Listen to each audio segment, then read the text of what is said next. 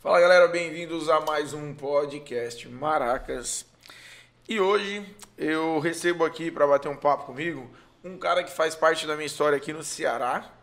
O primeiro maracanauense que eu conheci ainda lá em São Paulo e que na minha primeira vinda para cá, o cara me recepcionou aqui e hoje aqui estou. Hoje eu vou bater um papo com João Mariano da Silva Neto. Começamos muito bem. Boa tarde, todo mundo. Bom dia, boa tarde, boa noite. Já começamos com furo aí. João Mariano da Silva Neto. Isso é meu parceiro. Só ele pode chamar por esse nome. Netinho Mariano, cara, é um prazer te receber. E antes de mais nada, roda a vinheta e vamos ao programa. Bora. Podcast Maracas.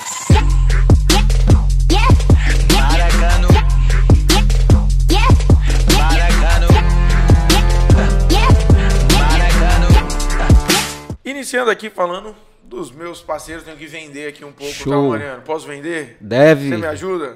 Então vamos lá. Ed Neves. Rede Amigos Unidos para Vender Barato. Supermercado Zezé. Supermercado Santa Ana. Temos também o nosso mercantil. Supermercado Idália. Açaiteria Donique, presente ali no Industrial. A Fóssima Nordeste, que é uma empresa aí que tem servido os barbeiros aqui de Maracanaú e de todo o Nordeste. E a Renet CE Telecom, que oferece a melhor internet de Maracanaú. Certo? Falando dos meus parceiros aqui já, vamos a um bate-papo aqui bem bacana aqui com o Netinho Mariano. Ele que é músico, compositor. E eu acho que tem muita resenha aí pra contar desse Maracanaú, não tem não? É um perigo, é um perigo. Muita história. Inclusive você faz parte dela, né? De tantas histórias que eu já vivi. E para mim é um prazer estar junto contigo aqui nesse projeto. O homem que é o rei dos projetos, né? A gente fica feliz demais. Eu sempre sonhei também fazer parte de tantas coisas, de realizar tantas coisas. Você que já conhece minha história, eu tenho essa no DNA também a loucura de, de realizar as coisas. E, e, e para mim o Ed é um complemento, né? Conheci, nós nos conhecemos, como ele falou na introdução, em São Paulo. Nossa amizade é fruto desse desejo de realização. Ele é um cara que me encontrou lá. A gente se identifica desde É, então, né? Desde que nos conhecemos, exatamente. essa ideia dos projetos acaba É. nos, nos unindo. É. Cara, e você é maracanauense mesmo, raiz? Não, não dá para dizer que eu sou raiz porque eu não sou natural daqui, né? Não. Mas cheguei aqui na construção, uma referência. O pessoal abre aspas, ou aliás, um parênteses, né? O pessoal, quem, é- quem me conhece sabe da, da brincadeira sobre a minha idade. Não, vou, não vai ser hoje que eu vou dizer. Sempre eu brinco, mas quando a gente usa algumas referências, o pessoal, rapaz, só tava aqui quem é assim, assim, né? então eu cheguei aqui na, na formação do Gereissat 2, é, meados de 86. Tu chegou. Cheguei Eu- aqui. Eu tava nascendo. Em 86 eu tava nascendo. Opa, Daí- pera aí, ó. Vamos fazer um cálculo fácil. E você chegou aqui com quantos anos, Mariano? Não lembro. Foi um trauma, porque minha mãe estava separando. Eu lembro que eu, eu, eu vim num baú do, da carro da Indaiá, um caminhão, minha mãe saiu escondida do meu pai. Mãe, que Deus a tenha e tem. É, revelação tem que falar de mim, né? Mas, mas lembrando, eu saí de, da- da- do Jardim Violeta, o Barroso, Jardim Violeta, ali perto do Castelão. E teve esse fato da minha mãe se separar do meu pai, e, e veio eu e meu irmão, que também Deus o tenha. e veio só eu e ele dentro de um baú do carro da Indaiá à noite. Eu não sabia nem para onde eu estava vindo. Eu só lembro que amanheci uma serra na, na minha frente, onde eu achei que era o pão de açúcar. eu estou falando Fui- sério. Fui bem, tô no Rio. Cheguei, fui bem. Mamãe, mamãe me trouxe pra um lugar novo. Tô no Rio de Nossa, Janeiro. e eu lembro de, de um fato le- legal aqui pra resenha, que quando eu, quando amanheceu, que eu vi- a gente viu à noite, né, não tinha referência nenhuma, não lembro. Até hoje eu tenho dificuldade de, de endereço, pessoal. Eu tenho uma, um ato falho nas geografias, inclusive aqui, quando eu vim pra cá pros estúdios, que é lindo, aliás, e eu errei o endereço. Todo mundo sabe que eu erro sempre o endereço. Pra onde eu vou, eu erro o endereço. Até pra minha casa, às vezes eu confundo. Eu sou mestre nisso, né?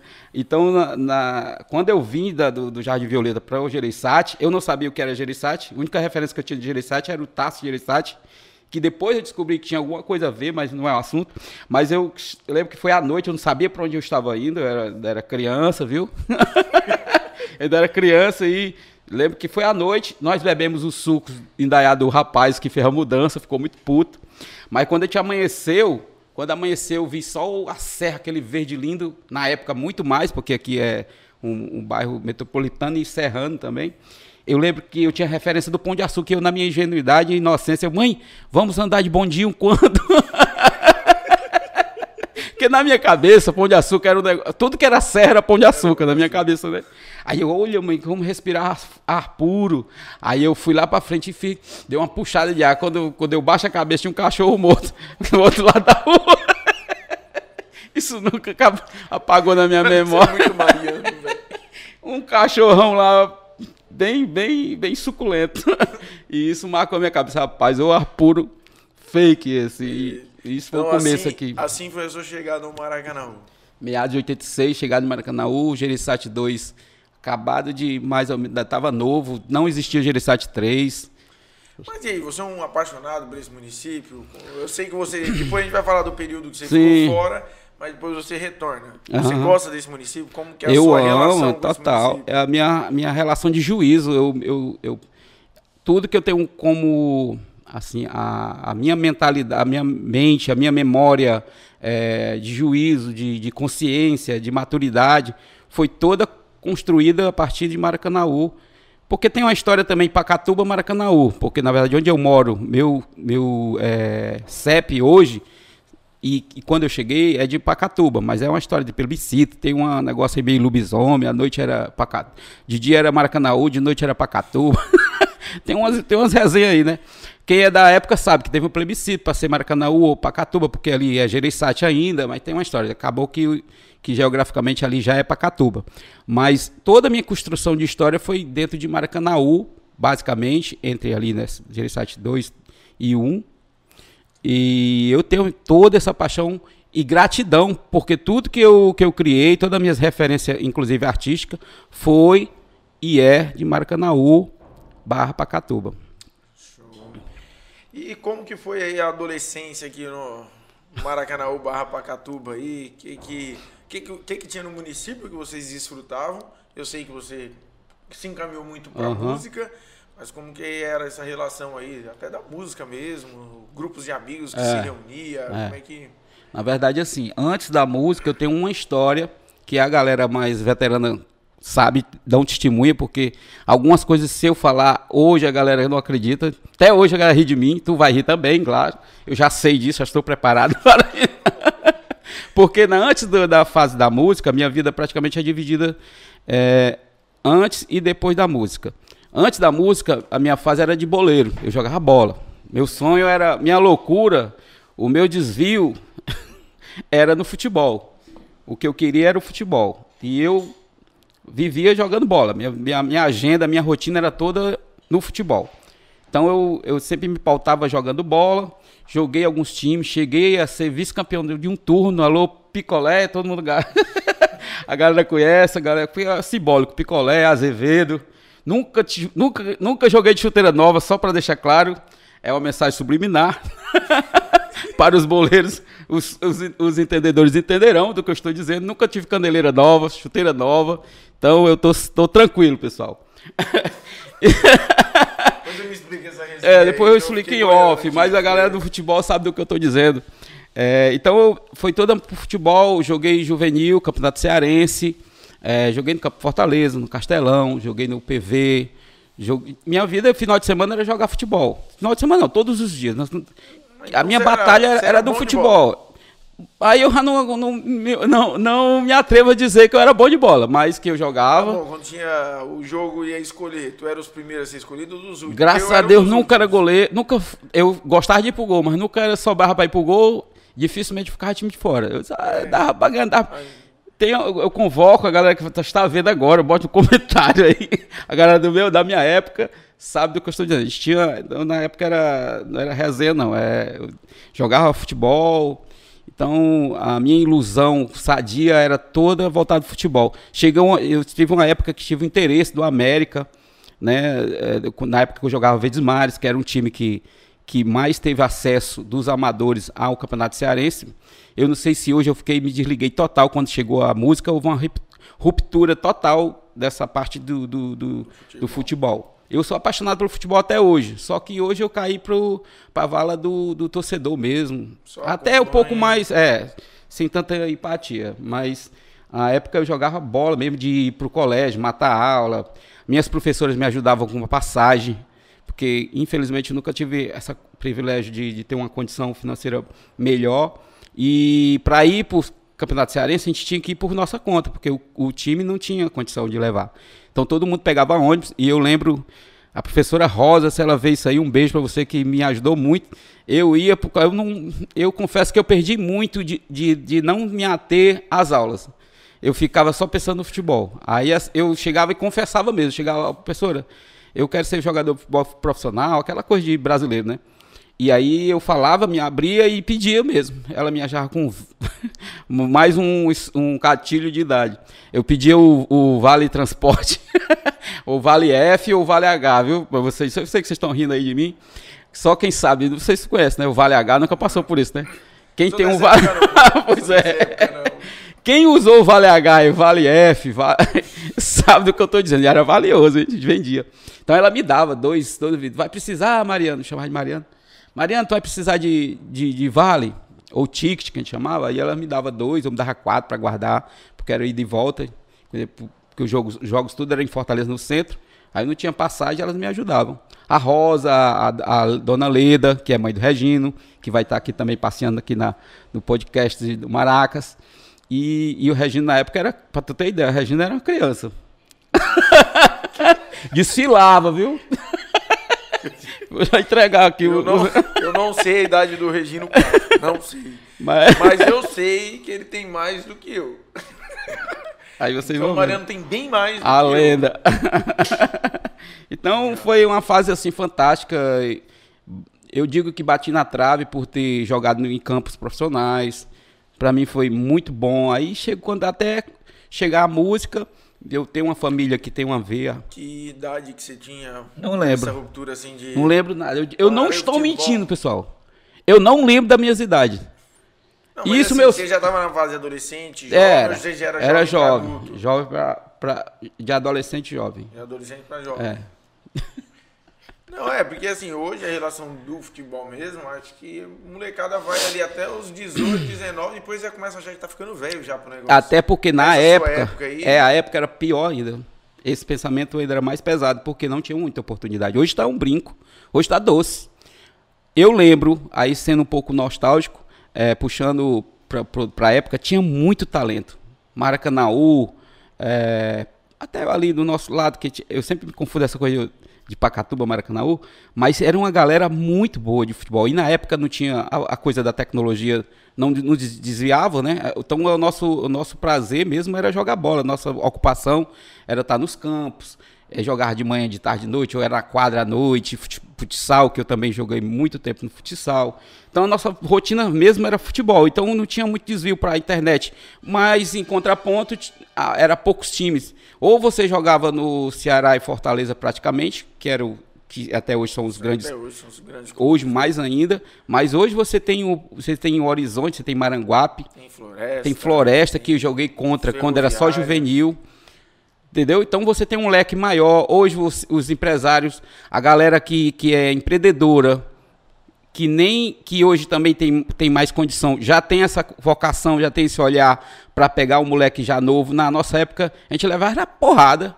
Se viu uma pessoa, se eu na minha idade estava só jogando bola, era meio que discriminado. Não tinha essa coisa de cara, menino é bom, vou gravar um vídeo, vou fazer uma edição aqui dos melhores e vou vendê-lo.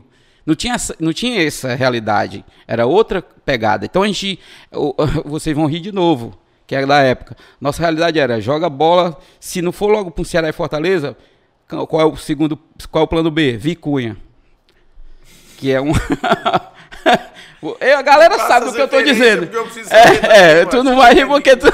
Vicunha é uma grande empresa aqui que tem de, de, de, texto, de é uma, uma empresa de, de, de- de tecido, né? Ah, Que é, é uma marca, é simbólico. Que na época quem não, quem não estudasse ia para Vicunha. Que é deixar currículo lá para poder trabalhar. Eu tenho grandes craques meus grandes craques amigos, que hoje são quase donos. Davi Cunha. Ou então ir para Santo Antônio, que era outra referência, que era um time muito bom, amador aqui da, da, da cidade, que eu acho que não tem mais, porque a empresa acho que mudou de nome, né? Santo Antônio era, monopolizava a- as empresas de, de transporte e tinha um time. Quem era craque, não precisa, precisava nem saber somar, já estava lá trabalhando de cobrador. e vocês sabem disso, até hoje tem. Alô, Alex, motorista da, da antiga Santo Antônio. Craque, Alex, jogou até no Fortaleza Juvenil. Show. Mas e aí, vamos falar um pouco da relação aí com a música aí. Aí houve essa. Aí passou. Houve algum episódio assim que gerou essa ruptura ou foi natural? Na verdade, eu era um, eu era incubado. Eu era, eu era, eu tinha vontade de, de ir para música, mas eu tinha vergonha, porque eu não acreditava muito no, no- naquilo que estava dentro de mim. Mas aí tinha a questão da, da- de ter uma, uma veia artística dentro de casa, porque meu irmão já era trabalhava com música, que é o Mike Júnior, que é um dos pioneiros veterano aí da velha guarda. A galera de Maracanã sabe disso, do que eu falei. Ele é, é, tem vários, muda de nome direto. É o Mike Júnior, depois hoje é Mike, conhecido como Mike Cigano. E é meu irmão, minha re- maior referência musical, né? Eu- ele me ajudou muito, literalmente. Eu fui procurá-lo.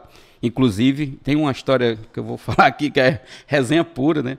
Coisa, e é um projeto que eu tenho abrindo aqui de escrever um livro sobre o que as minhas aventuras, porque é muito surreal, parece que eu escrevi mesmo para comédia e não é verdade. Então, então eu, eu tive essa referência dentro de casa. Minha mãe foi cantora de rádio. Mãe, minha mãe tinha um sonho de ser cantora. E isso ficou. Ela não teve coragem, porque foi mãe cedo, teve que criar, porque sabe que a gente tem, tem hora que a gente tem que escolher, né? Aí ela escolheu es- criar os filhos e teve isso. Ela passou para mim, passou para meu irmão. Meu pai tocava violão. Eu puto com ele, que eu queria assistir Disneylandia, ele sentava na frente da televisão, botava Ceará Caboclo e ficava mudando a televisão para ficar tocando violão. Eu tenho essa referência, né? Dele tocando o bordão lá. Que hoje eu sei que é uma coisa fantástica. E eu não sabia nem. Só, só sem consciência nem ouvi. Ele cruzava as pernas, ficava na frente da televisão. A gente assistindo Disneylandia também é outro gatilho de idade. Disneylandia passava todo domingo de manhã. E nós crianças só tinha essa diversão. A gente ia pra frente da TV Disneylandia. Aí o pai chegava e botava Ceará Acabou, canal 5. Aí ficava lá, bordoando o violão. E eu tinha essa coisa, né? Do meu pai, meu irmão e minha mãe que queria ser cantora de rádio. Minha mãe tinha um caderno que escrevia música sem ter nenhuma. Uma, era tudo no, de autodidata, era tudo de, de intuição. Mas ela tinha, ela mostrava, maior prazer, um caderninho da igreja. Aí ela mostrava o caderninho dela cantando umas músicas que ela fazia. E isso sem ninguém perceber, por isso eu falo incubado, eu só via e ficava registrado. Até um dia. Uma referência É. muito forte que você tava guardando. Tava ali, né? só pra mim, eu tinha vergonha de dizer, eu vou fazer. Até que um dia teve um clique. Quem me conhece sabe da minha história, minha relação com Raça Negra, que foi o, a, a banda que me despertou assim, porque foi praticamente quem popularizou o pagode, né? Porque eu venho do pagode. E, e antes do Raça Negra, lógico, o samba, óbvio, né? É cultura, patrimônio do Brasil. Só que não era tão popular até o Raça Negra chegar a nível de colocar na, ir para TV, de ir para um clube, de ser de ter uma visão mais artística, onde ele foi um dos que tirou ali, teve a ousadia de tirar e a coragem de tirar o cavaco e deixar só o som do violão, que é o swing, é uma coisa que eu sou apaixonado pelo swing, samba rock, coisa mais pop. Então ele fez isso, despertou assim, eu nem sabia que era raça negra, mas só que eu ouvi a música e achei interessante. Antes eu tinha um preconceito, para ser sincero. Antes do Raça Negra eu tinha um preconceito com música brasileira. Preconceito de ignorância. Eu não conhecia. Aí eu ouvi a introdução, pela introdução, não sei explicar, eu não gostava. Quando- eu percebia que era brasileira a música, eu mudava a rádio. Incrivelmente, eu não sei explicar, porque não tinha nenhuma consciência musical. Era só por intuição. Aí quando chegou Raça Negra, eu gostei também pelos os chifres da vida, né? Ajudar. Como eu tava meio ferido e eu não sabia inglês, eu curti, eu curti só música americana ou internacional. O ritmo te fazia sofrer sem saber o Sem que tava saber falando. do que tava falando. Eu, dança- eu raiz. chorava com música sobre a natureza, não tinha nada a ver, que eu vi saber que eu tava sendo burro depois, né? Aí o Raça A raça negra trouxe a, a- a- tipo a letra, né? Coisa mais simples que o raça negra é marcar. A marca do raça negra forte é a simplicidade, que não é complexo, é uma música simples de de acorde simples, uma batida linear que eu gosto e muito swing. E eu isso aquilo ali me, me promoveu em mim uma coisa assim, poxa, mano, interessante. Aí deu uma fase de ser só ouvinte e depois despertou a fase de eu vou fazer isso aqui. Aí aí começou a minha história com a música, eu comecei a desapaixonar ou esfriar no mundo do futebol, até pela pressão de que eu queria uma coisa mais, eu senti que não tinha muita oportunidade. Aí eu comecei a entrar no mundo da música, porque já tinha uma coisa incubada em mim, eu comecei a criar coragem. Aí eu, na escola, eu já comecei a pegar gosto, já decorava as músicas, pegava os cestos do lixo lá do, da, da escola, né? Lá no fundão, era fundão. Aí eu pegava os cestos na hora do intervalo e começava a fazer imitando Raça Negra. Aí eu, eu lembro, tô vindo aqui na minha cabeça, juntava mais três, aí foi o primeiro grupo que eu acho que eu, que eu formei na minha cabeça. Eu sempre gostei de criar. Daí a veia de compositor. Aí eu fiz o samba lixo. Foi o primeiro grupo que eu fiz. Quem fazia parte do samba lixo? Samba lixo era o. Rapaz, Matheus, só fala, só falo de finado aqui. É o... A maioria já foi embora. Célio, o homem bicentenário. Vai lá. Virtual, eu juro, é porque vem na memória, eu tenho que falar a verdade, né? O meu saudoso Carlão, vocês conhecem o Carlão, que é conhecido como Júnior Baiano, Gigante Guerreiro Dailo, Maninho, é, e infelizmente já partiu. Beijo pra toda a família, o Chico, enfim, toda a família Dona Graça. E a gente ficava lá atrás batendo no tambor George, é, o Júnior, uma galera que ficava lá atrás. né? Era só zoeira, né? Só que só eu acreditava naquilo, mas eu não dizia pra ninguém. Eu pegava o cesto de lixo, é por isso o lixo, né? Eu pegava, tirava o lixo e virava o cesto e ficava batendo. Sem saber nem o que, que tava fazendo. Era só, o negócio era ser feliz. O importante era ser feliz. Aí ficava lá cantando Raça Negra.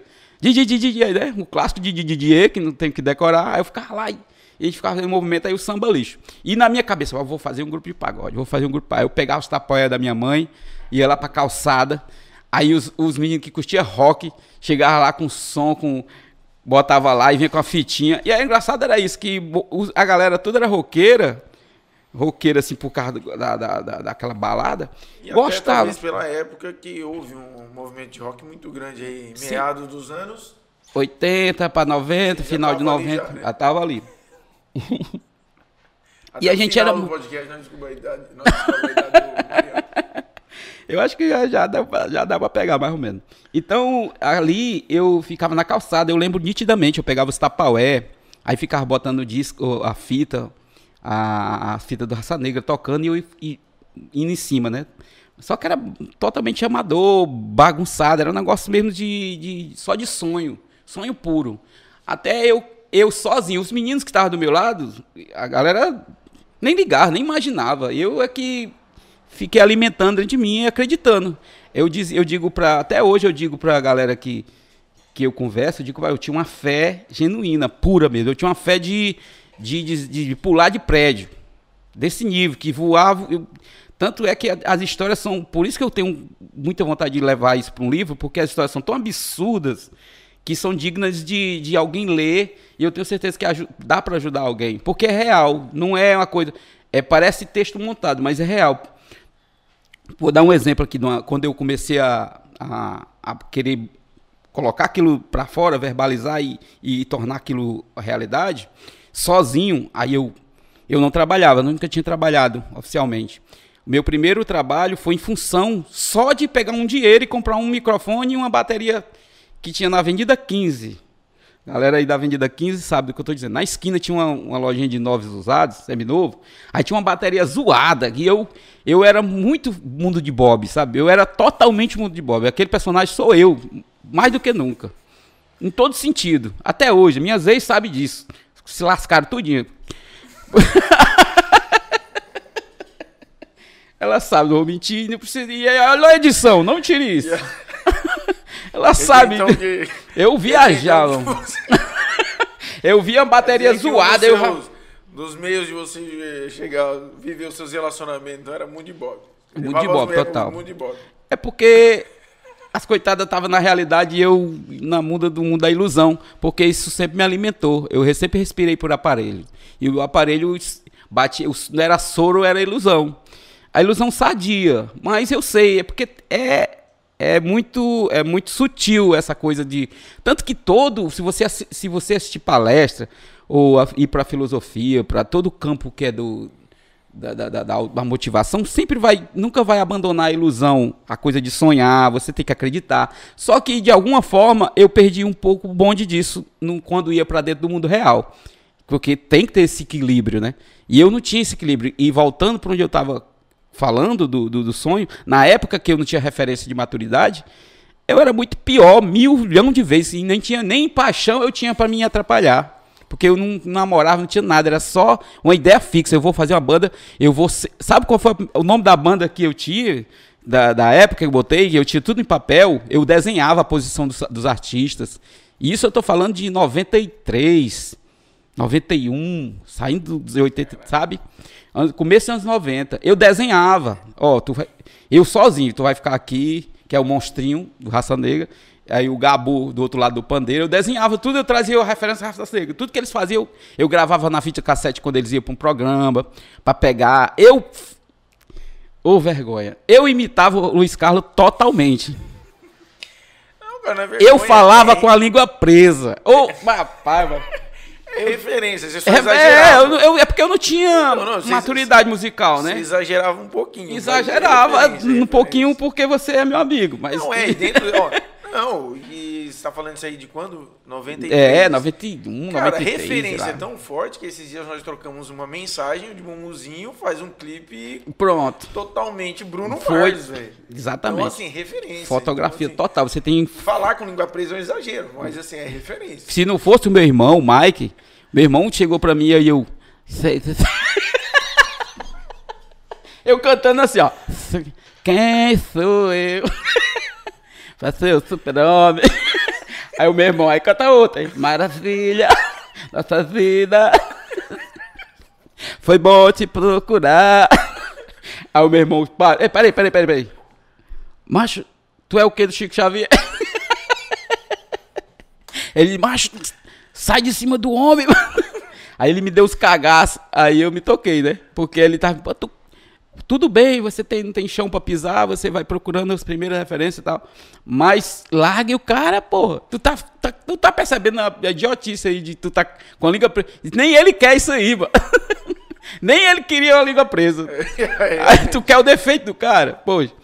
Aí então começou a- ali eu começou a despertar aquela coisa de, eu não sabia nem o que significava personalidade. Aí depois é que eu fui, pô, tenho que encontrar a minha linha, né? Mas é, é porque é do, é do jogo, né? É do, do processo de, de você crescer. Então tinha isso, sabe? Aí eu, aí voltando, eu escrevia, eu fazia o, como é que fala o nome quando vocês desenham o mapa? Tem um nomezinho técnico. Um mapa de palco lá. É, mapa de palco. Tem um, enfim, tem um, tem um nomezinho. Aí eu, eu fazia sem saber de nada, mas fazia. Eu, na época, eu, eu até brinco, o pessoal pensa que pagodeiro tem problema nas pernas, né? Você diz que é o grupo pagode já vem com as cadeiras. Já obrigam a gente sentar. E na época era muito pior. Então, aí eu, eu, eu, eu não, não queria. Eu, eu queria que o grupo todo ficasse em pé. Que era a coisa do Raça Negra, né? Eu- aí eu não. Aí quando eu ia chamando, aí teve a fase de convocar a galera para participar desse sonho. Aí primeiro, é que é tanta história, bicho. Aí eu lembro. O uma prim- É, você tá a perder. timeline aqui. É, eu, eu lembro que eu fazia. Aí o primeiro grupo, que eu. Depois do samba lixo lá na escola, aí eu botei. Eu, "Pá, como é que vai ser o nome do grupo que eu vou, eu vou inventar? Aí era Negra Raça. eu. Mais original. Original. Original. Eu pá, vou lançar o Negra Raça. eu lembro, eu desenhei, né? Que eu gosto de desenhar também. Aí eu fiz Negra Raça. Aí botei aqui, aí fulano, Beltrano. Aí eu trouxe, depois eu trouxe pro meu irmão. Convidei o meu irmão, que, que acreditou em mim também, Gilberto, né? Gilberto, é, que hoje é, hoje é chefe, né? Na época não, ele só. E talvez venha passar, tra- trazer a sua história aqui também, recontar mais a história dele. E o meu irmão, eu- a mulher dele, a Loura, tem raiva de mim porque eu trouxe ele pro nosso mundo. Era, a briga era grande, porque o, o mundo da música lá na frente deu dor de cabeça. Mas eu lembro que chamei o meu irmão para participar, da, não sabia tocar, foi pro surdo. E é uma história. Aí eu fiz um Negra Raça, que depois a galera olhou aí também, a galera foi, "Ô, psh, não tem nada a ver, mano. Ah, Queria pegar gancho, né? Porque eu era muito. Eu tinha que aprender a separar o fã do, do- do- da- da minha pegada. Isso. E, cara, referências, ela tem que te servir para te orientar e você colocar sua assinatura. Exatamente. Então, assim, o EDS, ela existe, ela é cheia de referências. Uhum. Então, talvez você naquele momento exagerava e hoje já tá mais. Não, total. E graças a Deus foi pouco tempo, eu já comecei a ter o Simancol tal, de, de entender que aquilo ali era uma viagem. Logo, tanto que isso aqui é coisa que só agora.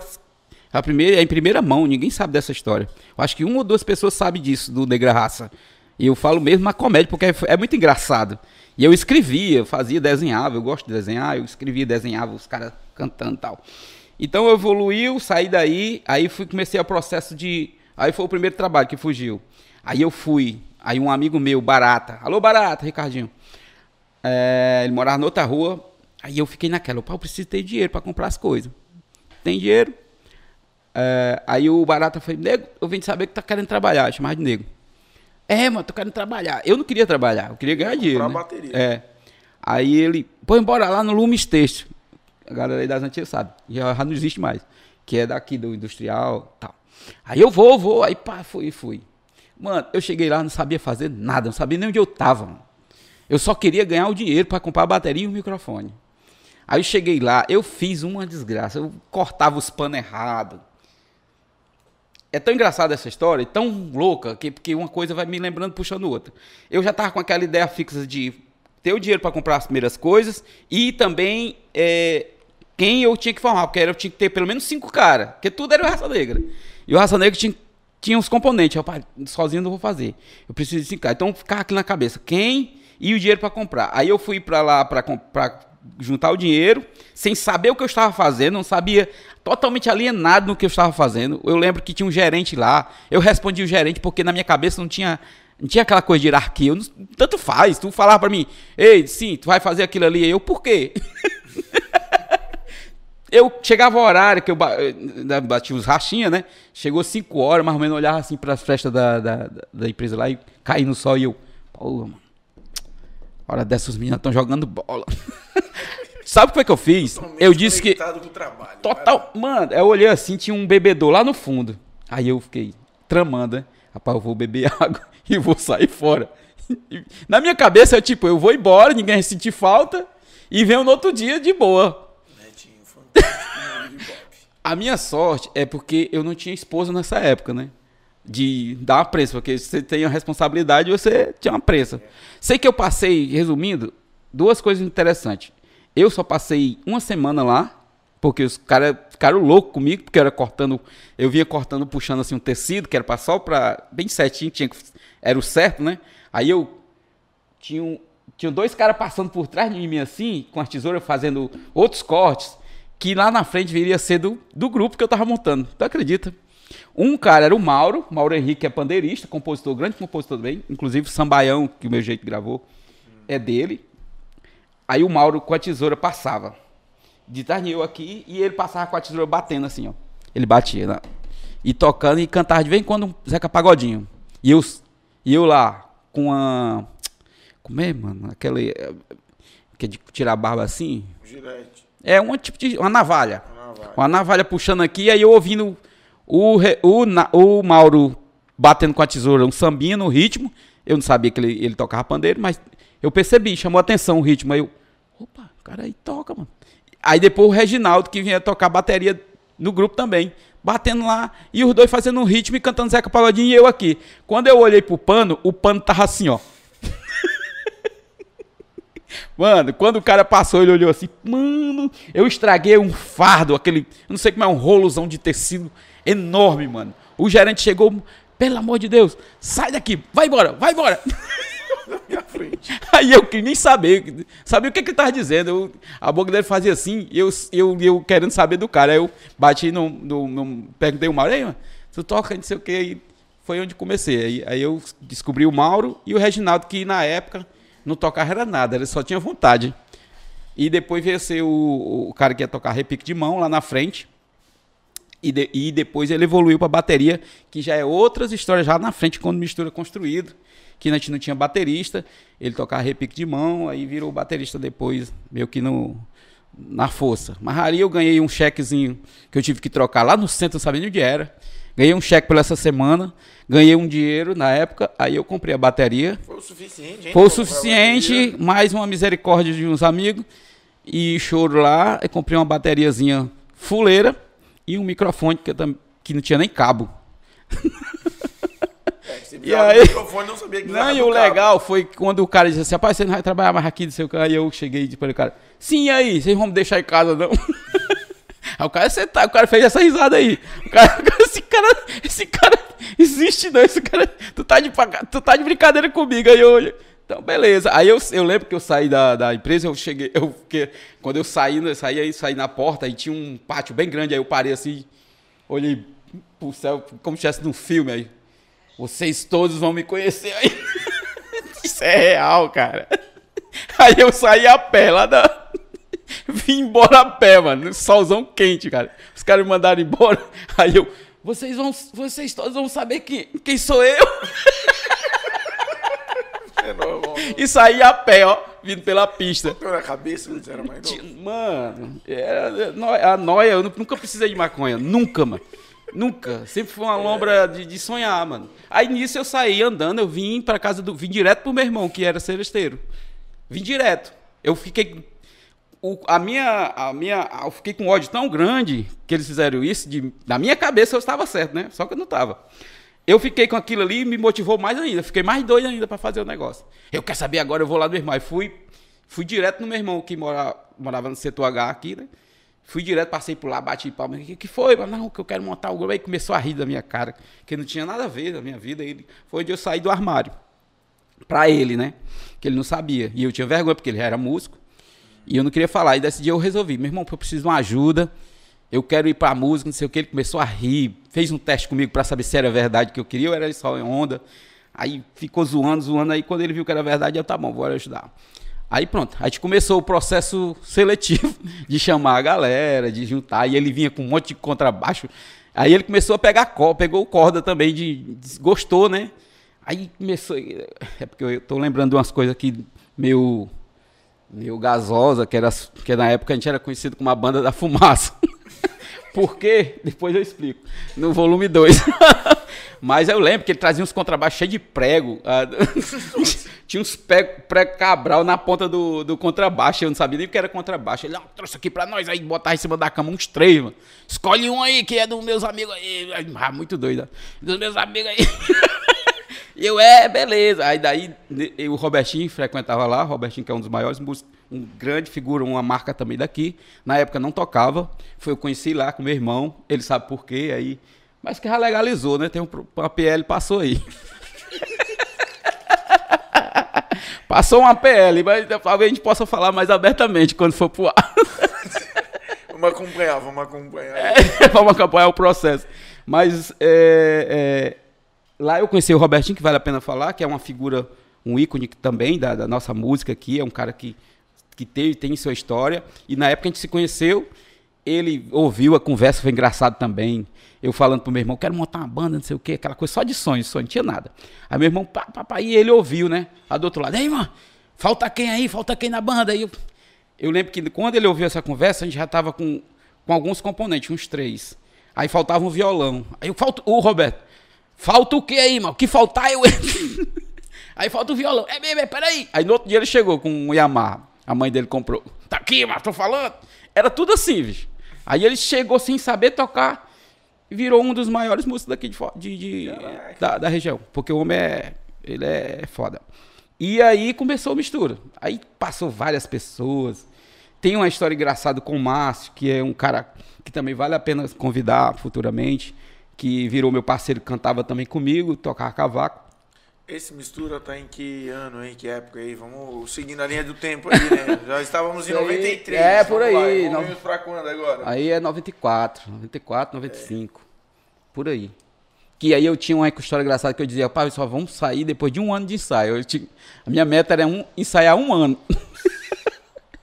Quem- algumas pessoas já sabem dessa. tem grupo nem quer ensaiar. Hoje, exatamente, eu dou risada. Hoje a galera não quer mais ensaiar. Tem pavor de ensaio. Todo mundo é Romário agora. Direto pá. Ninguém quer, quer treinar mais, não. Todo mundo já quer chegar e fazer na tora, como fala.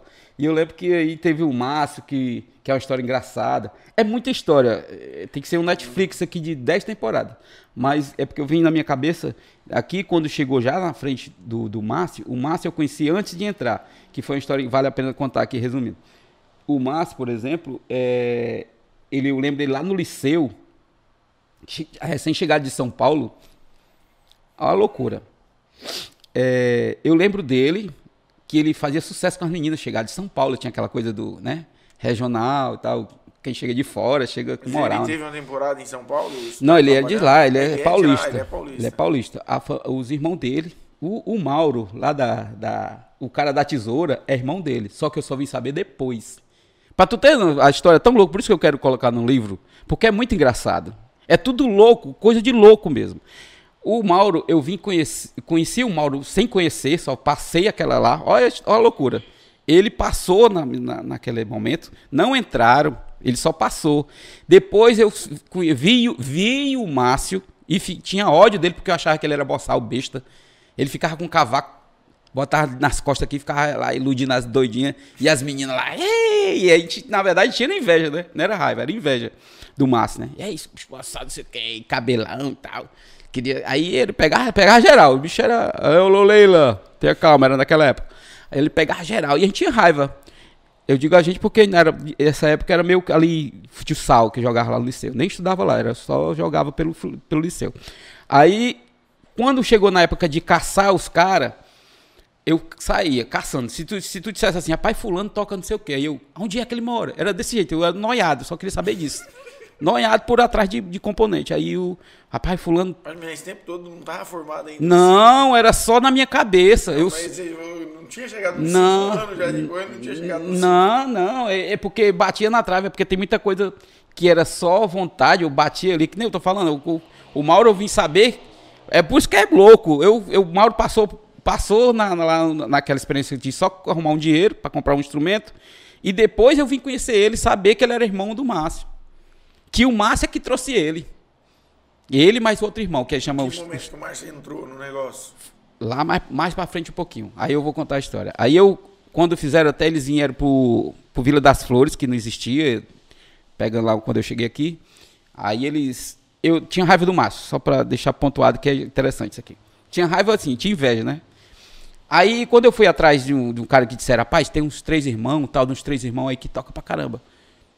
Aí eu fiquei com aquilo. Aí eu saí em busca, sem referência de nada. Saí. Rapaz, tu ouviu falar dos três irmãos? Tu, era assim. Eu e o Frank, que foi um cara que, que era louco também. É porque é tanta coisa, bicho, eu tenho medo de não dar tempo. O Frank se juntou, soube da minha loucura, se juntou comigo.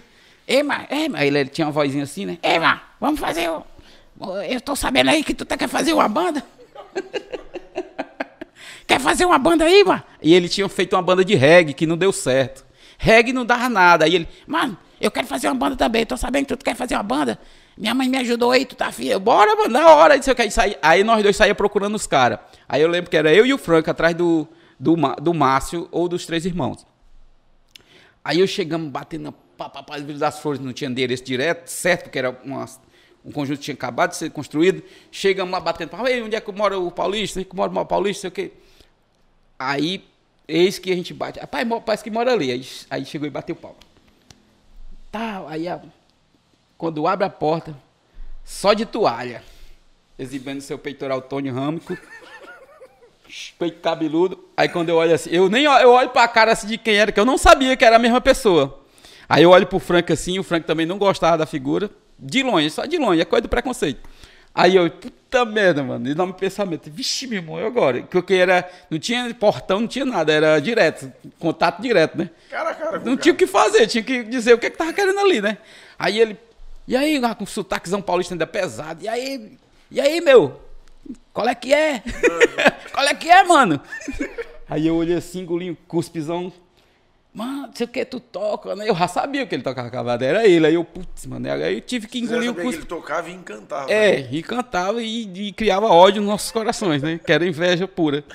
Aí eu sei que é, nós entramos, entrei, entrei, entrei, foi, entramos, conversamos, aí da, eu acho que eu, eu lembro de- desse, desse, desse momento, não só do lance curiosidade musical, mas o interessante é que desde esse dia eu aprendi a não julgar mais livro por capa, não julgar mais ninguém por, pelo que eu acho, o que parece ser. O cara simplesmente é um, pra mim é uma das referências de humildade, de caráter, de gente boa.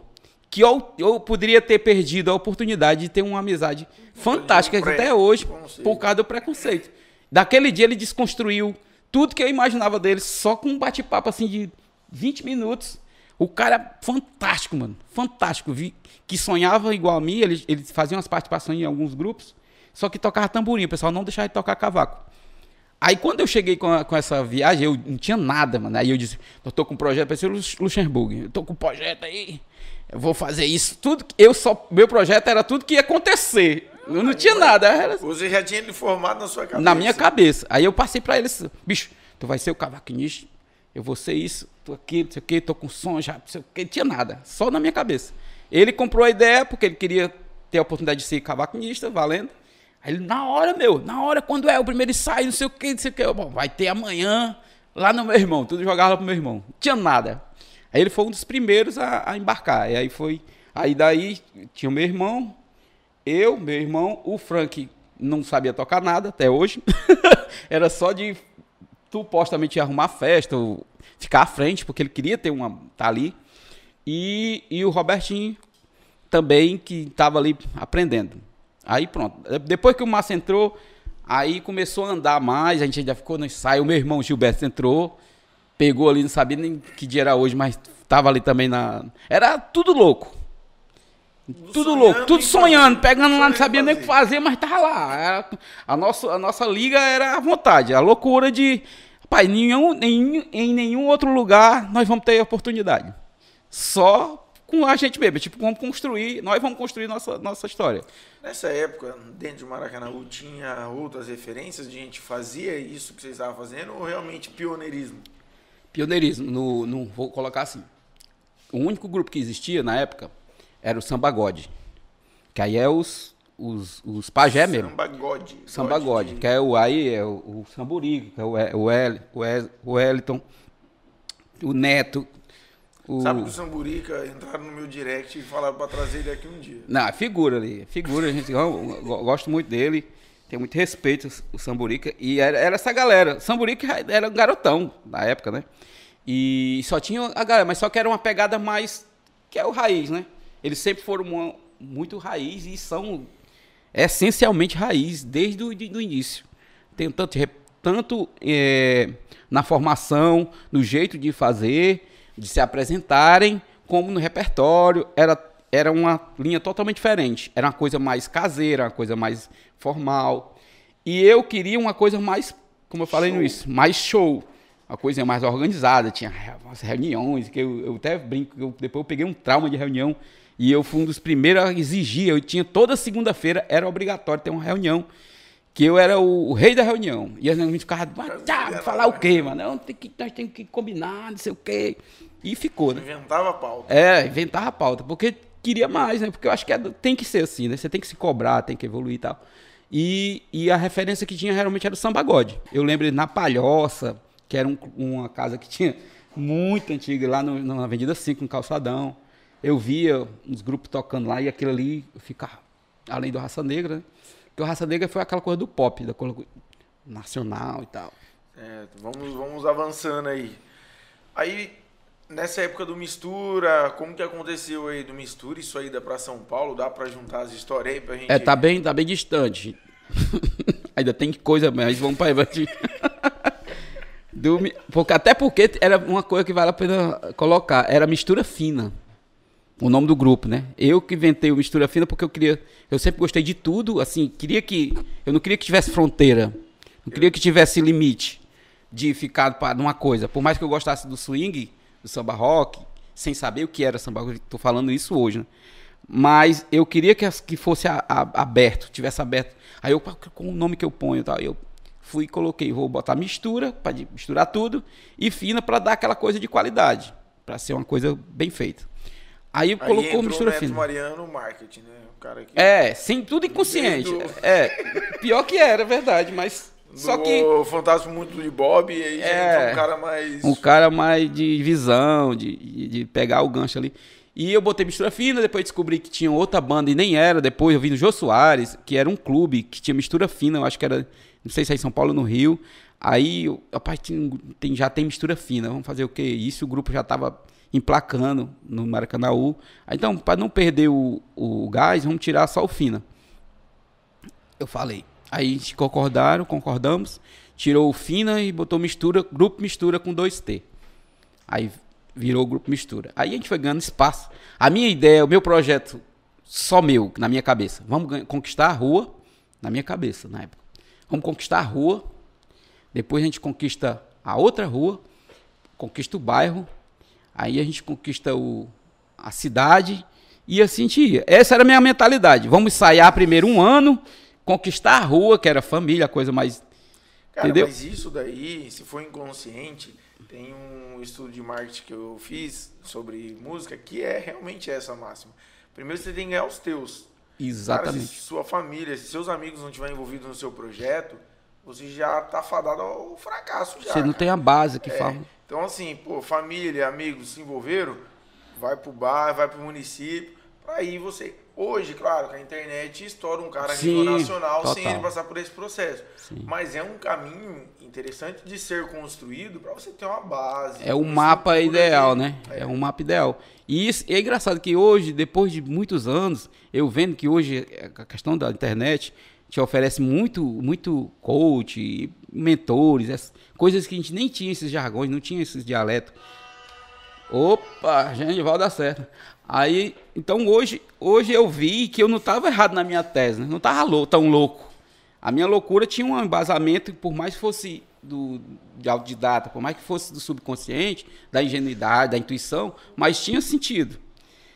E, e o- a vantagem é que eu não tinha contra mim é, nenhum tipo de poluição, de, de pessimismo, porque eu era puro total.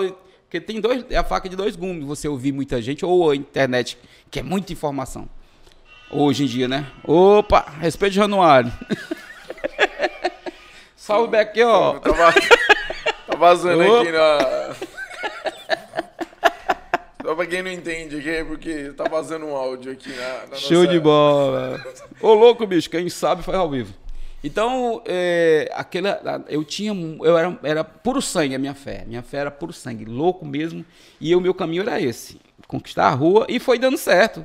Quando a minha mãe, a minha família percebeu que era de verdade que eu queria, por mais que eles não concordassem em termos de, pois não, não tem que futuro. Eu apoio, eu apoio. É, aí a galera foram, foi se sentindo. Eu lembro, aí vale a pena falar a primeira apresentação do Gustavo Barroso, que é um colégio clássico daqui, hoje eu acho que não tem mais, mas era tipo top, colégio top daqui, né? Qual do era a Maracanã. música pra fechar o show, assim, na época? Aquela música que...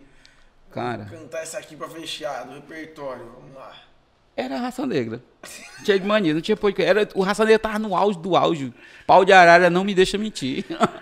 Então, o que, que vocês cantavam fora Raça Negra? um autoral. Eu tinha a ousadia de já cantar minhas músicas. a gente abria com as minhas músicas, meu repertório. Tudo sem. Eu confesso que eu não, eu não tinha preparo nenhum, mas era o que eu vinha na minha cabeça. Eu sempre tive aquela coisa assim, ó, pai, eu não vou ser é, filial de ninguém. Eu não vou, eu, eu tenho que cantar minhas músicas. Porque eu já tinha essa coisa, como falei da minha mãe, de escrever. Eu sempre gostei de escrever quando eu me fui pra música. Então, eu, a cabeça do repertório era as nossas músicas, quatro dos outros, mais uma música nossa. Então, a gente sempre cantava a música da gente. E, e, e- e realmente era empestado de raça negra pela minha influência, obviamente. E raça negra, para completar, na época realmente eram os caras. São, mas hoje mais clássico, mais pela história do que pela evidência total hoje, no, na tempo, temporal, timeline. E, e- mas na época não. E o Raça Negra chegou a morar aqui. Que eu acho que foi um erro deles, né? Particularmente falando. Que meio que esfriou a- o, o lúdico, né? Caiu um pouco. E, mas o Raça Negra era. Quando vinha para Fortaleza, a gente fazia acampamento e tal. Eu era louco de ir vê-los sem dinheiro da passagem. Eu tinha uma loucura aí que se eu for contar. Então o repertório era empestado de raça negra e as nossas músicas. Entre também tinha arte popular, exalta samba, os Travessos logo depois, que veio também. Então Tudo era essa galera, pagode misturar. 90, eu vivi o pagode 90, né? Na prática. Na prática, eu era parte local do pagode 90. Local, a nível local, eu fui pagode 90. A nível local. Porque eu vi tudo aquele movimento que foi foi mais uma, uma motivação real, porque o pagode 90 era como fosse sertanejo agora em termos de de, de, de, de, de, mídia, de, de, lugar na, na- na- nas, sabe, no- no- nas mais tocadas. Se você abrir a TV, Raul Gil, que era uma referência, Ah, era os 10 programas, bandas, 9 era pagode. Anos 90. Anos 90 eu realmente, eles dominava, dominava. mesmo. A gente teve um, tivemos um projeto de ir para São Paulo. Foi onde é uma das primeiras tristezas que eu tive, particularmente porque a galera regou. A gente tinha um pro- nós fizemos uma reunião, de, pessoal, vamos para São Paulo porque a gente queria ir para passar um tempo lá e ver se a gente conseguia uma apresentação no Raul Gil. E como os meninos eram de lá, tinha essa coisa de vamos para casa de Tinha uma fulano. conexão Tinha já, uma né? conexão, e era louco. Mas só que tinha que largar empregos que é um dos vilões até hoje de muito músico. A maioria dos, se fizer uma pesquisa, eu acho que É até Porto Seguro, né? É Exatamente. assim, é- eu era kamikaze por quê? Porque eu não trabalhava nada ali, eu, meu, minha vida era entregue 100% naquilo. né? Então eu não tinha a coisa de tu abrir mão disso. Ah, já a outra galera não, a galera não Ah, tinha não, não, não, não conseguiram se É, dedicar. Mariano, aí, vamos dar uma avançada aqui É, nesse vamos. período que você teve em São Paulo. Lá eu te conheci, mas você não era envolvido com a música secular, né? Você Não. já estava dentro da igreja. Lá em São Paulo você não pensou em viver isso que você tentava Não. viver aqui? Tava- Como que foi essa, Outra essa cabeça. troca, tipo assim? É, o que- chavinha. vamos lá, o que te levou a ir morar em São Paulo, primeiramente? O primeiro foi a. Porque já tem um tempão, a gente deu um pulo grande, porque também tem que resumir. Mas o fato é que eu já vim apanhando, do jeito que eu era puro sangue, na fé e na vontade no início, no processo você começa a ver que o mundo de Bob não é tão mundo de Bob. Aí você começa a apanhar, se frustrar, se decepcionar, ver a realidade. Então nisso eu fui apanhando, apanhando, apanhando, apanhando, me frustrando, me frustrando. Comecei a. A minha imunidade ficou baixa. né? Então eu fui começando a, a ter um pouco de tristeza, desgosto. E a, galera levava muito de. Essa coisa da competição não me agrada, negativamente falando, porque eu acho que tem que ter, mas tem que ser sadio. Eu, eu sou muito humanista, eu, me considero um- um- um humanista. E, e era difícil encarar isso. Então eu fui caindo, caindo. Eu lembro que eu, e aí eu me, me encontrei na composição, que até hoje a minha maior bandeira é o lado compositor. Eu me considero mais compositor do que o intérprete. Então isso ficou muito forte. Aí eu fui caindo, meio que me escorando ou me, me, me, me vendo. O lado compositor meio que segurou quando eu quis largar. E quando eu quis largar ali, que eu já estava meio, meio desgastado. Desgostoso É, mesmo, desgostoso, desgastado. Aí eu fui pro forró, teve uma fase do forró, onde eu tive muitas histórias também, que numa próxima a gente pode conver- con- conversar. Tive a experiência de gravar com Dorival. Pro sonho de chegar lá num lugar que até hoje, isso é, eviden- é uma evidência, eu bati mais cheguei mais longe como compositor que até hoje me segura. Mas aí eu saí, eu fui de forró, aí eu já estava meio assim, no forró comecei a ter minhas decepções também. E o para resumo, em resumo, eu tenho uma história com Cristo que é muito forte, eu não abro mão, tirando a parte religiosa, o, o sistema religioso que vocês entendem, tirando essa parte, eu eu, não, eu, eu tinha aquela, aquela sede, a, sabe, a- o mesmo instante que eu estava desgostoso, descons- me desconstruindo enquanto sonho, vendo que não era daquele jeito, aí tinha uma voz me chamando, e aí eu comecei um processo de ingenuidade no, no meio religioso, eu só estou falando sistema religioso porque hoje eu já sei que tem essa coisa, essa distinção, mas antes eu, eu tinha uma, sempre tive uma sede, uma, uma, uma vontade de, de- de- até de, de espalhar um exemplo que é do, de Cristo, do amor, essas coisas, e eu fiquei aquilo, poxa, aqui aqui está uma escuridão e aqui tem uma luz, que era Cristo, que é Cristo. E aí eu fiquei naquilo, então quando São Paulo veio, que aí entra também a vida pessoal da minha, da, da minha da mãe dos meninos, da minha ex- ex-esposa, que ela tinha mãe lá. Então juntou isso tudo, em resumo, sintetizando, eu saí de um desgosto, quis experimentar profundamente essa voz. E aí então eu peguei o gancho, saí da banda de forró, tem uma história pesada sobre forró, os caras não queriam deixar, tanto que eu fui e voltei na primeira vez em São Paulo. Fui não, ela foi e voltou porque eu trouxe de volta, porque eu estava fazendo um, eu estava estudando música, fiz um conservatório, ganhei uma bolsa.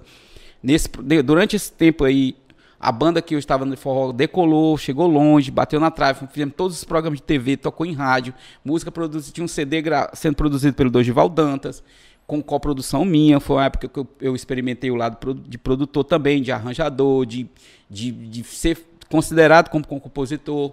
Então aquilo ali me pegou forte. Aí ela foi foi para São Paulo com meu filho, ficou um tempo lá e eu estava fazendo conservatório e na banda de forró da Caju Suado, que eu tenho vários amigos, uma experiência maravilhosa. Só que os sócios teve uma ruptura, inclusive um deles é o Daniel Cidrim, que hoje é secretário de Cultura de Maracanãú, o cara que me ajudou também muito. A gente teve um, um período juntos.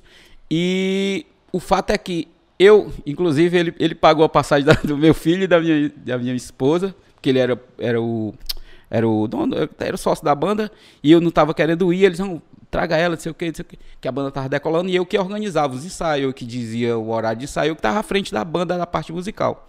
E eu lembro que ele chegou junto, pai, e me ajudou nisso.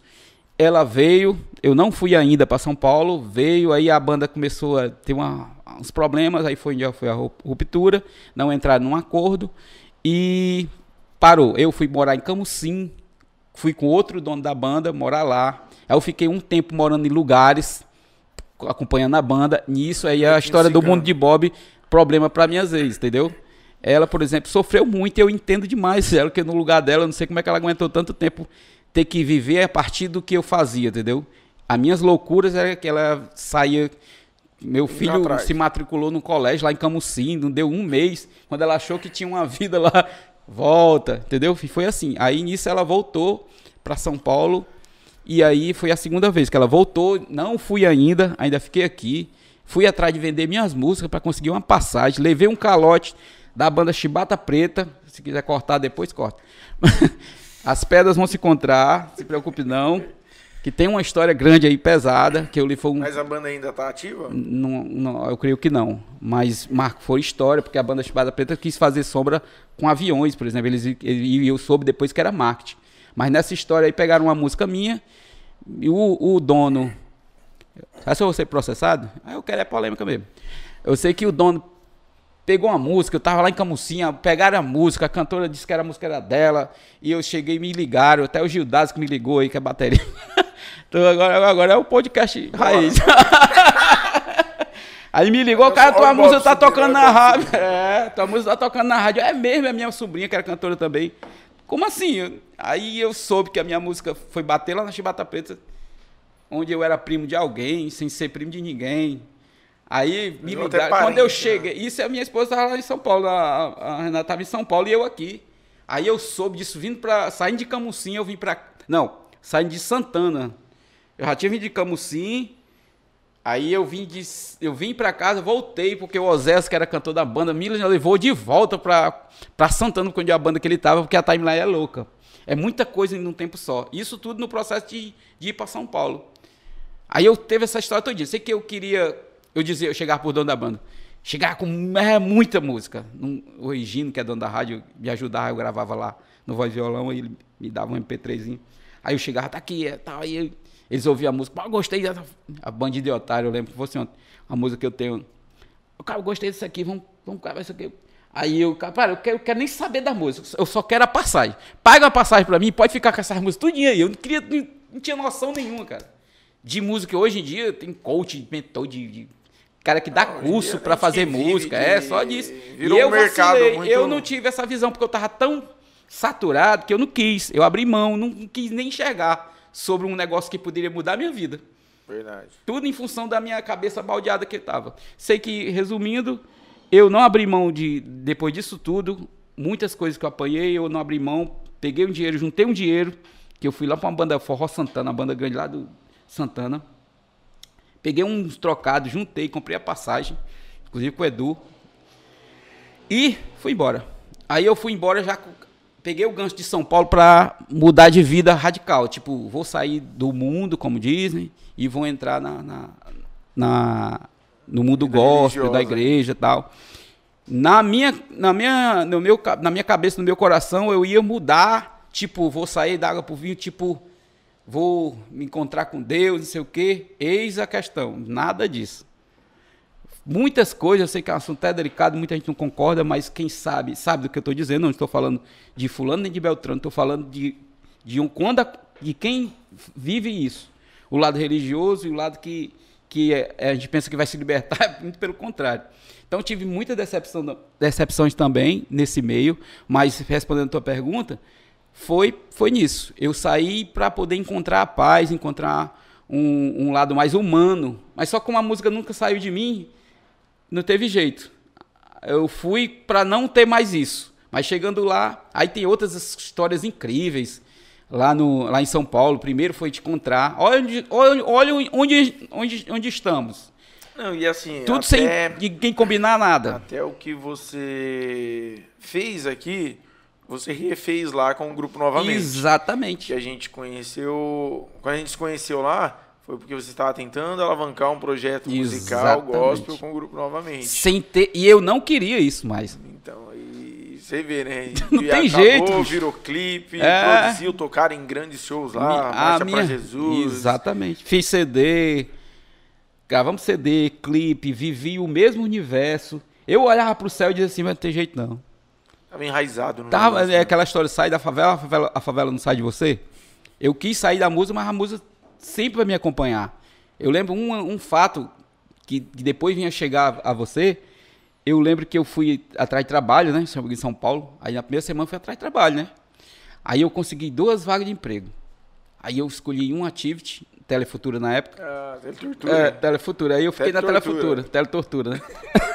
Mas obrigado, valeu a pena. Tanto que eu conheci o Felipe, cabeça de gato, Felipe lá da- dos predinhos. Sim. Aí, como eu conheci o Felipe? O Felipe foi o, o cara que abriu o caminho. Eu não tava, não queria papo com música. Aí, o primeiro dia que eu fui pra Telefutura, fui pro, fui a, fiz o treinamento, é o primeiro dia. Aí eu saio lá da, da Olinda de, ba, Olinda de Baixo, como é, mano? A avenida lá? Já, professora Lucinda Bastos. Lucida Baixo. Aí eu saí pra pegar o ônibus ainda sem saber direito onde eu estava. Aí eu corri, pego, o ônibus chegou. Aí, aí eu lembro que quando eu cheguei na esquina, eu lembro, esqueci o crachá. Aí no primeiro dia de trabalho sem o crachá não dava, né? Nem entrava. Aí eu corri nesse atraso de pegar o crachá, vem o Felipe correndo também, atrasado, atrás do ônibus, eu e ele. Aí sentamos um lado do outro e começou o papo sem saber que ele ia trabalhar na Telefutura, saber de nada, né? Só conversando ali, Só- só porque os dois pegou o ônibus atrasado. Depois eu vim, depois a gente junto, e aí vai descer, aí chegou, vai descer onde? Rapaz, vou pra Telefutura. É mesmo, ele já veterano lá. Aí sem ninguém combinar nada, o cara ia ser meu guia, o que a gente chama de carrapicho. Eu, lá dentro, estado de atividade. eu ia para o mesmo lugar dele, que era o Santander, site da Santander. Eu vim trabalhar na Santander, do lado dele, e ele foi o cara que o chefe lá disse: Felipe, tu vai ficar com ele aí. Sem ninguém combinado, sem saber de nada, velho. Isso acontece. Aí lá na frente, ninguém falou de música, não. Ficamos lá e ele chamava Ceará, né? E aí, Ceará, aí, Ceará, não sei o quê, que usava aparelho.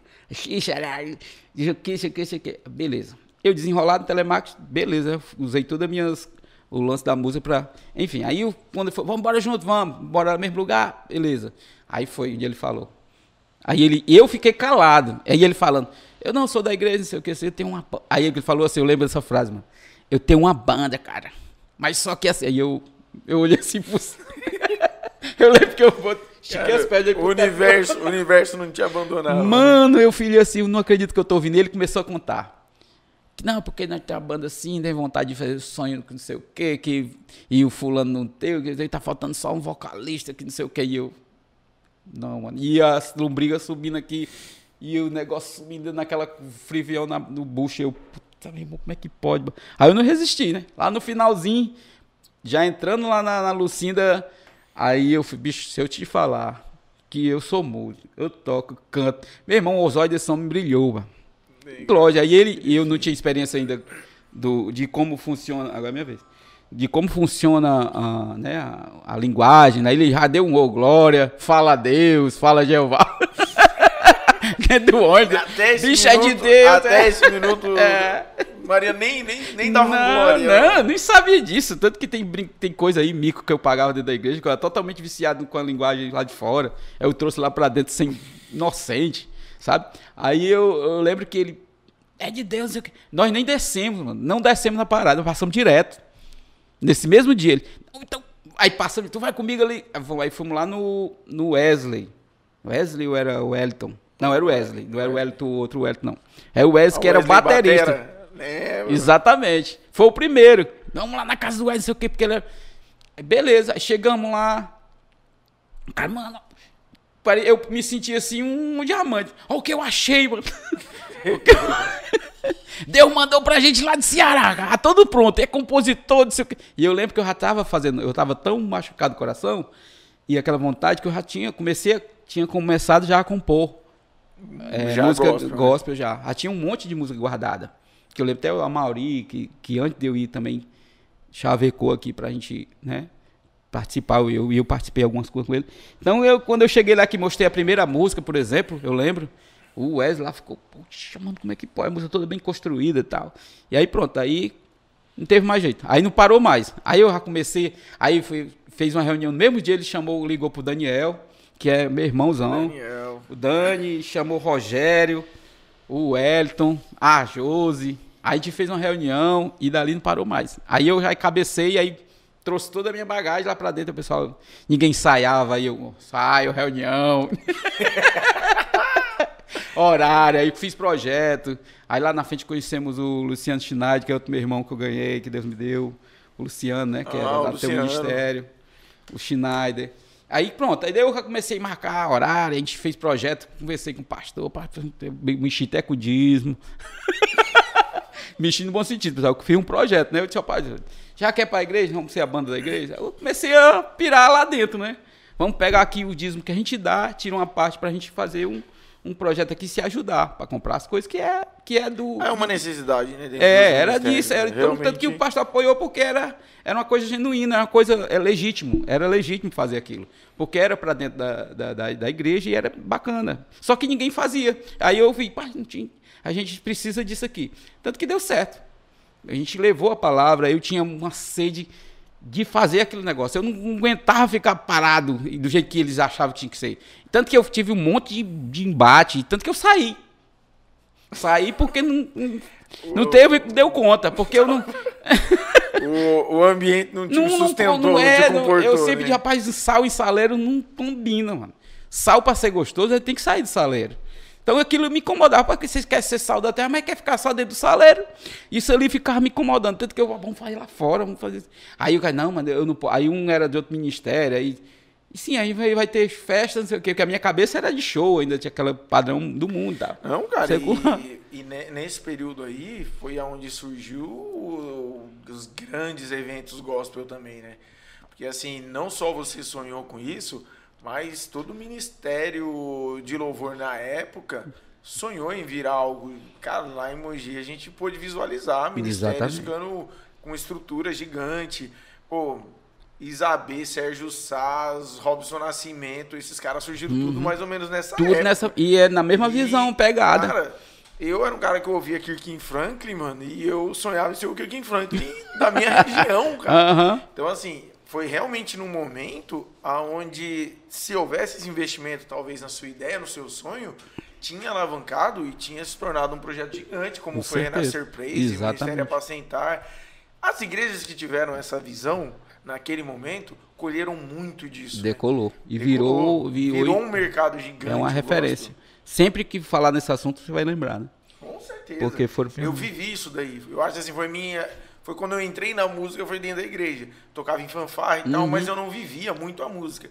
Quando eu fui pra igreja evangélica, né? Eu saí da igreja católica e fui pra igreja evangélica, eu comecei a vivenciar a música, eu comecei a participar do Ministério do Louvor, eu ia pras vigílias à noite, Uhum. tocar lá, fazer, cantar com playback. Então a gente vivenciou isso daí e foi muito bacana. Foi uma construção bacana. Vamos, vamos avançar aí, porque Bora, senão tamo- vai ter o podcast 2 Mariano, pode ter certeza que tem muita É, coisa tem ainda. muita, mas muita coisa. muita Vamos agora coisa. pra parte Tem o meu do- jeito ninguém falou. Então, Quem deu teve que pular pro para São Paulo. é, que na verdade fui, depois voltei para São Paulo através do meu jeito, mas eu tenho certeza, tenho certeza que no no próximo a gente vai falar mais. Eu tenho o Regino que vai contar daqui a vai daqui a- falar um pouquinho também dessa vocês vão história, ver né? o podcast daqui a pouco no, no- no- não sei se Na o meu vai sequência. vir depois ou outro. Cara, beleza. Teve a a parte aí, né, do gospel. O que te trouxe de volta ao Ceará? é, limpo e seco. Aí eu contextualizo. Separação. eu não queria vir ainda na época, mas infelizmente houve desgaste é, dentro da- do, do- do meu rela- relacionamento. E isso contribuiu demais para que eu resolvesse voltar. Inclusive pegando o gancho.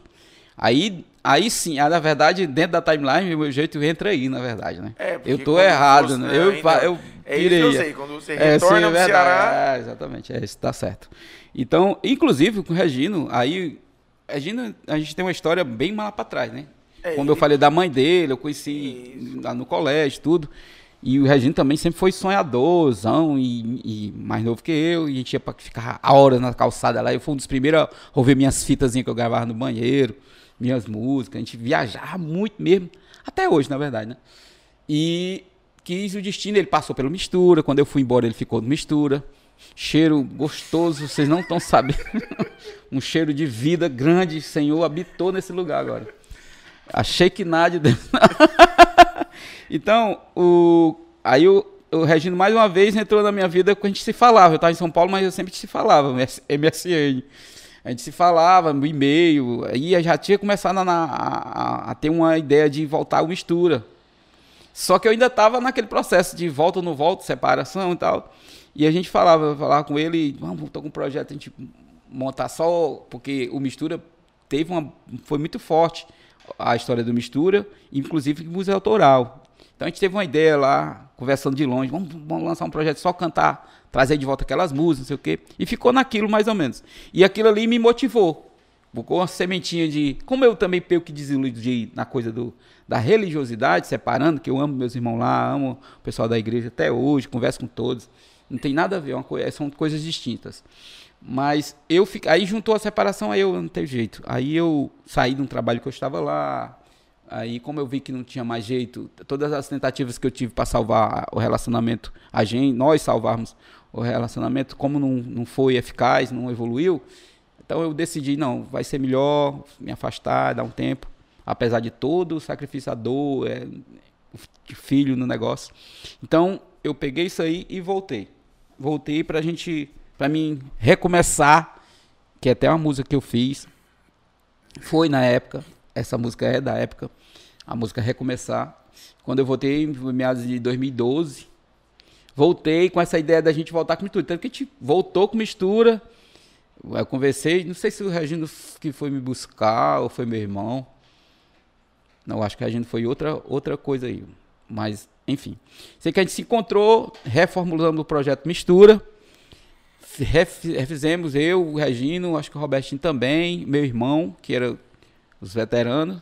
O Regino veio no, no período 2, porque teve outras formações. Quando eu fui para São Paulo, o Regino segurou, praticamente virou a frente do Mistura, como é, da, do- é é uma característica dele de liderança. E quando a gente voltou, a gente se juntou, fez algum. Mistura voltou, só que era outra época, era outra realidade, Outra pegada. pessoas, O né? meu jeito, inclusive, já tinha, já, já tinha marcado história, uma primeira fase, que é os primeiros do meu jeito. Aí eles também tiveram uma rup- uma ruptura, tiveram uma pausa lá. No projeto o Regino também já estava próximo, porque o Regino sempre esteve perto de todos os projetos musicais aqui que você imaginar, o Regino está sempre perto. Principalmente os que dão certo.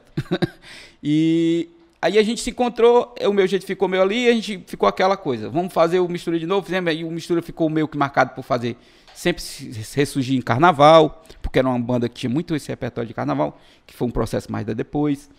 Aí a gente fez algum, eu acho que fez dois carnaval, foi um. Eu lembro que eu tava muito enferrujado, o repertório só da igreja, da cabeça confusa. Foi bem difícil isso aí. Teve uma Demos glória a Deus no meio Glória, é, eu- aí foi a chavinha teve que virar, eu esqueci da, das músicas. Eu até hoje sofro com essas e, e suposta lavagem cerebral que você leva que não é, não precisa, mas a gente é do jogo, acontece. Aí eu apaguei quase tudo que até hoje eu me se eu tivesse um repertório que eu apaguei, eu era um fenômeno, mas, mas, infelizmente ficou tudo embaralhado na minha cabeça. Mas eu lembro que a gente fez algumas coisas, teve um problema num, num último carnaval que a gente fez, acho que em 2012, 2013, se eu não me engano.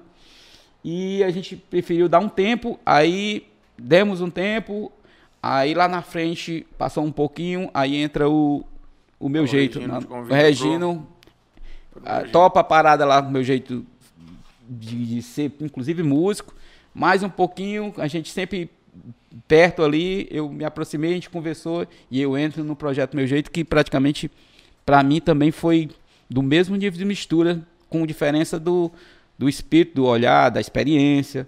Mas eu tenho o meu jeito como um, como uma marca da minha vida, assim, que até hoje se confunde a história, né? Que até hoje, onde eu toco sozinho, e o pessoal ainda pensa que é o meu jeito, quem não sabe que é o pessoal, é, é, eu, eu fui lá, a gente conversou, mas o pessoal ainda tem essa.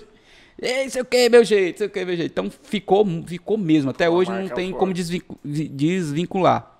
É uma realidade. Então, gente- aí teve a passagem do meu jeito, voltamos, fizemos um projeto junto, maravilhoso. Muitas, muitas coisas que eu não experimentei como estúdio para ter ideia, eu experimentei com o meu jeito, porque também a vantagem da tecnologia, do acesso, das informações, da maturidade que a gente teve. O Regino mesmo vai falar da história, ele já teve, viveu outras coisas, que ele tinha outra, outra história também com, a- com outras bandas. Então, o meu jeito foi um processo de sonho, só que com mais pé no chão, mais real, tanto que eu acho que Colheu mais frutos. colhei mais né? frutos. A gente foi para São voltamos para São Paulo, gravamos clipe. O primeiro fizemos tudo. ano de vocês em São Paulo foi minha primeira vinda no Ceará. Foi a primeira vinda, 2016. É, aí entra a tua, o Ed entrando, E chegou aí, aí. quando vocês retornam de lá, você me apresenta pro. Pro Regino, é. pro meu jeito. Exatamente. Foi onde eu, onde eu en- encontrei essa figura para ser o Ed que é hoje, de, de cearense, se tornando cearense. Só que eu lembro que ele mandava mensagem para mim no Face, ainda tu mandava um mensagem. Mano, eu não dava moral nenhuma, mano. Porque na minha cabeça, eu ficava, tu mandava mensagem, eu. Este filho da mãe, da onde é que ele veio pra cá, mano? Porque na época tu ainda tava, né, conhecendo a tua esposa, né? Quando eu conversava com ela, eu já cogitava vinda pra cá, eu já te perturbava. Eu Aí sei tu que você tá no pegou- Ceará. Nem sabia que existia Maracanãú. Pra mim era Fortaleza, Ceará. Exatamente, E que ninguém- Jericoacoara. Aí, aí, nesse meio tempo, foi quando você falou pra mim que não morava em Fortaleza, É. morava em Maracanãú. Que era mais perto ainda, mais Maraponga. E- Quando tu disse que não, ela mora em Maraponga, eu, mano, vizinho. Aí pronto. Eu lembro que tu falava uma mensagem, aí sumia. Aí mandava outra mensagem, aí eu. Que conversa, tem hora que eu nem queria responder, mano. Porque, né, na verdade, eu, eu não conseguia visualizar toda a igreja. E, cara, ir lá de São Paulo por causa de uma menina aqui, mas eu não vou nem fazer isso com ele. Eu, na minha cabeça, já traumatizada, eu ficava aqui, não vou fazer isso com o cara, que vai se dar mal. Porque na minha cabeça era cabeça de trauma, eu queria te salvar, né? Só que depois o cara. E o negócio intensificando, a conversa intensificando, esse bicho é doido mesmo, vai vir. Eis que ele. Quando tu mandou. embora Quando tu falou que tava aqui, que queriam marcar uma reunião, eu lembro que eu falei com o Regino. Rapaz, fulano assim, é o Regino na divisão também. Não, é bom que é um cara que vai trazer ideia de fora, que é o que a gente conversou. Você veio um cara novo. E foi, foi dito e Cheio feito. de gás. Cheio Mano, de gás e vontade, porque. Quando eu saí de São Paulo, só com o notebook e uma câmera na mão. Eu tinha que chegar aqui, eu fazia história, eu acabava com É, ela de vez. 880, é, exatamente. Só que a vantagem foi o que o Regino chegou, quando eu falei pro Regino, você trouxe uma- um sangue novo, porque a gente, de certa forma, a gente já tá meio que calejado de tudo que a gente já... O cara vem de São Paulo, vem com uma visão nova, trazendo uma ideia nova. Aí o Regino topou de cara, marcamos uma reunião, e eu lembro como fosse ali no posto, em frente ao shopping, né? Chegando ali, todo menino, aquilo até contagia, né? Porque cara puro, eu doido pra dizer as verdades. Deixa eu contar umas histórias. doido pra te desconstruir. Mas assim, eu sou um cara que sou muito, muito grato, falo isso sempre às pessoas. A sua pessoa por ter me apresentado meus primeiros clientes aqui. Verdade, nem Posso falar imaginava. nem foi meus clientes no Ceará, mas especificamente de Maracanaú. Uhum. Vocês tocavam em tudo que era canto de Maracanaú. Rei dos becos. A jeito. partir daquilo ali foi se abrindo muitas portas. O Regino foi me apresentando pessoas. E aí a gente tinha o meu jeito, aí veio Espetaria Prêmio, aí outros querendo, o Adailson, e quando vi o projeto foi ficando cada dia com mais cara de Maracanã. Uhum. Então quando eu fui montar o estúdio, não tinha como não ser Maracanã, porque assim, a história que, Que- foi construída na EDS tem muito forte Maracanã. É, Então sou, sou muito, muito grato mesmo. Mas é isso, Mariano. Acho que dá pra gente deixar aí um, um segundo momento, um segundo bate-papo. Senão o próximo aí já vai começar a atrasar demais. É, velho. Pessoal, só quero estar finalizando aqui, concluindo. Muito bom. É, muito, tem, quem me conhece, tem mais proximidade de mim, sabe que a resenha é grande, tem muita história. É. Até- Não, e assim, até eu tem- acabo limitando o tempo porque eu marco um período aí de uma hora, né, Ah. pra, pra cada podcast que a gente tá gravando. E hoje nós atrasamos o primeiro e tá gerando um É, atraso na foi sequência. empurrando, né? Tá empurrando. Então, assim, peço até desculpas se vocês estão gostando da- do bate-papo com Mariano. Tem muitas outras coisas aí pra gente contar. É. A gravação do clipe. Isso. Realidade Perfeita, que assim, foi o primeiro clipe que a EDS produziu. Cara. Nem Exatamente. era EDS, era Cenáculo ainda. É, cenáculo. Então, assim, é uma história. Vamos deixar o link aqui. É, vamos botar o link.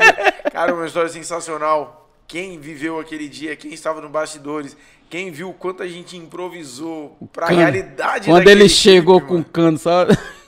ele chegou com cano. Nosso E eu sempre- era dois canos pra puxar o carrinho, velho. Nas 5 horas da manhã, mano, lá não sei aonde, lá no, na, na- na- Como era o No nome? Porto de Areia. Porto de Areia. Aí, eu, aí o- o Ed chegou com cano, mano. Eu querendo. Eu não conseguia, só na hora mesmo, que ainda teve que partir o cano. Cara, hoje, eu tenho, o cano. hoje eu tenho um gimbal, né, eletrônico. Cara, aquele lá a gente fez de cano e colocou nilha, velho. Mas o resultado, Quem assiste, mano, não Poxa. acredita tudo que a gente fez pra acontecer muito aquilo. top. O cara já era. Ele chegava lá, não, chegou não com o sozinho, campo. né? Não, É, com os méritos meninos, aí do Marconi, o Marconi, o Mesh- Anselmo, o Anselmo. Muita gente que, que lá atrás fez parte da IDS, que um dia a IDS também já pode escrever um livro aí junto com o É, Mariano. vai, vai, com certeza vai passar. Eu quero só deixar isso aí que eu queria aproveitar a audiência. Se é, sei lá, se for, se for coisa de Deus, eu creio que sim.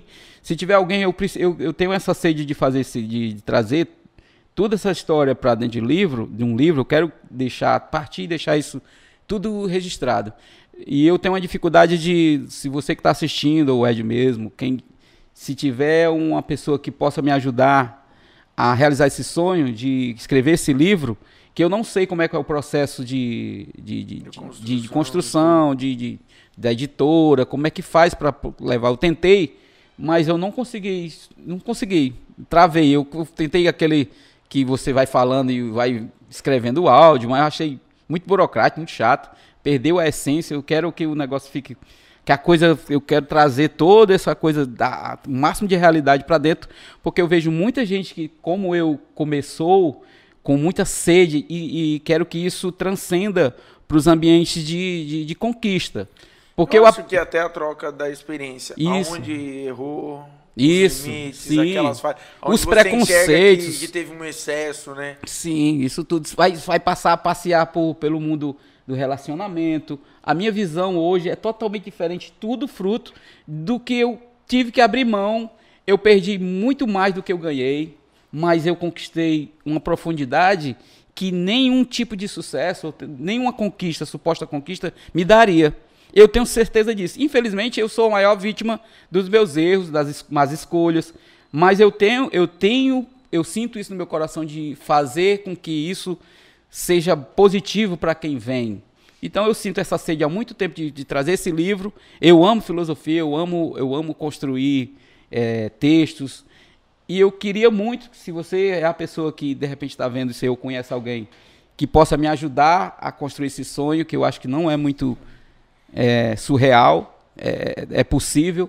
Eu queria trazer isso e é uma coisa que vai ficar fincada, é regional de Maracanaú, mas ao mesmo tempo é atemporal. Eu acho que ele, ele passa do, da Sede fronteira, né? Exatamente. Então fica aqui meu desejo. Se você conhece algum editor, alguém que possa me ajudar, vou ficar muito feliz. Aí tem o meu Instagram aqui. Cara, Show. Já agradeço e vai ficar o convite aí, porque o próximo que eu vou fazer com você vai ser ao vivo, mano. Nós vamos fazer um pronto, podcast ao pronto. vivo. Quando a EDS iniciar os podcasts ao vivo, você vai retomar. Falar do futuro e aí também. a gente né? vai poder, de repente, fazer esse podcast ao vivo interagindo com a galera lá, com o Daniel, com o Marconi, com o Anselmo. E mostrar Show. muito mais histórias aí do que a gente vivenciou junto. Beleza, meu Show, irmão? show. Obrigado. Cara, agradeço top, muito top, mesmo, top, mano. top, top. Momento Valeu. maravilhoso, EDS, tá no meu coração, é minha história, minha vida. Tamo junto. Tamo junto. Mano. Podcast Maracas.